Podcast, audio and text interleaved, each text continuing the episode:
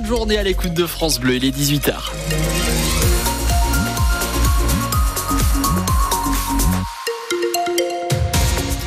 Que vous devez retenir de l'actualité du jour avec vous, Bradley de Souza. Bonsoir. Bonsoir Nicolas, bonsoir à tous. Il y a quelques petits soucis sur euh, la 30 et la 31. Oui, la 30 où on a euh, bah, cet appel de Vincent au 03 87 52 13 13 qui nous signale qu'en direction de Metz, à 3 km du tunnel d'Ayange, la circulation est presque à l'arrêt sur les deux voies. C'est à cause des travaux. Et puis sur la 31, véhicule en panne sur la voie de gauche juste en haut de la côte d'Ilange. On est dans le sens Thionville-Metz, donc dans le sens descendant. Merci à Christelle pour l'information. Les précisions arrivent juste à la fin de votre journal, Bradley. À la une, le match de football demain soir entre le FC Metz et Lyon qui se jouera à guichet fermé à Saint-Symphorien. Plus de 27 000 supporters sont attendus. Troisième fois de la saison qu'un match se joue à guichet fermé à Metz. Après Metz-Marseille et Metz-Strasbourg, les Grenages auront devant plus de 27 000 supporters demain soir pour la 23e journée de Ligue 1 contre Lyon. Et cela malgré les reventes de billets des supporters déçus des dernières prestations du FC Metz. 9, matchs sans victoire en Ligue 1, 17e du championnat. Il y aura même une grève des encouragements au début du match par la Groupa, l'un des groupes ultra. C'est dire si cette rencontre demain, Thomas Jean-Georges s'annonce sous tension. Euh, oui, et pour plusieurs raisons. Le 4 février dernier, souvenez-vous, après une nouvelle défaite à la maison contre l'Orient, plusieurs dizaines de pseudo-supporters grenats ont voulu forcer les barrages vers la nouvelle tribune sud. Les forces de l'ordre sont intervenues et plusieurs policiers ont été blessés, dont un plus sérieusement à l'épaule. Depuis ces incidents, la situation sportive du FCMS s'est encore aggravée et le silence des dirigeants a le don de particulièrement agacer les groupes ultras. Autre source d'inquiétude, le retour à Saint-Symphorien du gardien lyonnais Anthony Lopez. En décembre 2016, deux supporters de la Tribune Est lui ont jeté des pétards, le match a été arrêté et le club à la Croix de Lorraine a été lourdement sanctionné. Dans ce contexte, les autorités et le FCMS ont décidé de muscler leur dispositif de sécurité avec des CRS en renfort et plus de stadiers.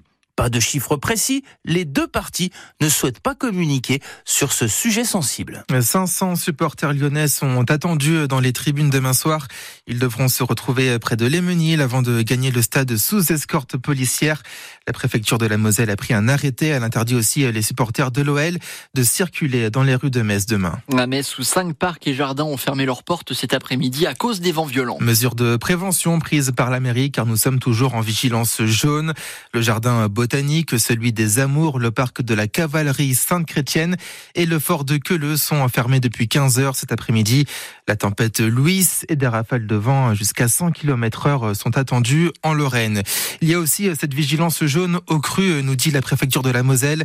Cela concerne plusieurs cours d'eau comme l'Aigné, l'Orne et la Sarre. Concernant la Sarre, ces crues sont attendues sur les axes entre Sarrebourg et Sarralbe et puis Sarralbe et Sarreguemines à l'est donc du département.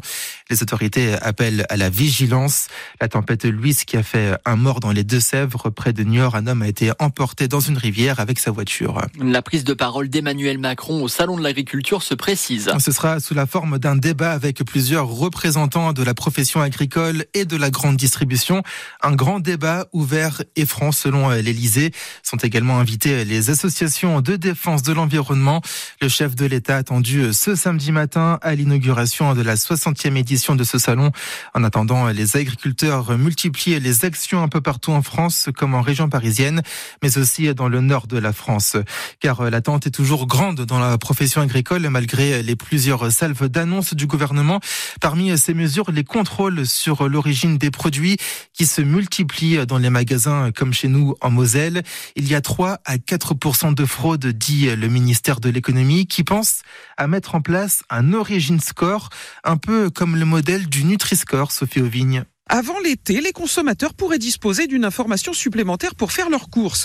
Objectif, connaître précisément l'origine géographique des ingrédients. C'est clair pour les fruits et légumes, la viande, pas du tout pour les conserves et les plats cuisinés. Exemple, une mayonnaise d'une grande marque, drapeau bleu, blanc, rouge bien visible, parce que fabriquée avec des œufs français, certes, Mais ce n'est pas le cas de l'huile qui compose pourtant 70% du produit. Voilà l'information qu'apporterait un Origin Score sur le modèle du Nutri-Score. Pas d'obligation, mais une démarche volontaire pour les fabricants et les distributeurs. Ensuite, aux consommateurs de faire leur choix. Le système est déjà en test grâce à l'initiative d'un collectif baptisé En Vérité, rejoint par une soixantaine de marques. Mais l'étape la plus complexe est à venir à Bruxelles en 2025, lorsqu'il faudra convaincre les États membres de généraliser la petite idée française. Les précisions de Sophie Auvigne. Il n'y aura pas de marathon à Metz cette année. Le Remétropole a pris cette décision aujourd'hui. Deuxième année consécutive, donc, sans cette course. Selon euh, François Grosdidier, le président de Metz Métropole, les organisateurs ne sont pas prêts. Un appel d'offres va être lancé pour euh, l'édition euh, l'année prochaine, celle de 2025. En attendant, des courses comme les 10 km et le semi-marathon seront, elles, organisées au printemps, au printemps prochain. Et puis en handball, Camille est forfait avec l'équipe de France. La gardienne Messine souffre d'une fracture au petit doigt de la main droite. Les Bleus qui se rassemblent ce dimanche avant une double confrontation face à la Slovénie à Orléans la semaine prochaine. Des matchs qui comptent pour l'Euro de handball.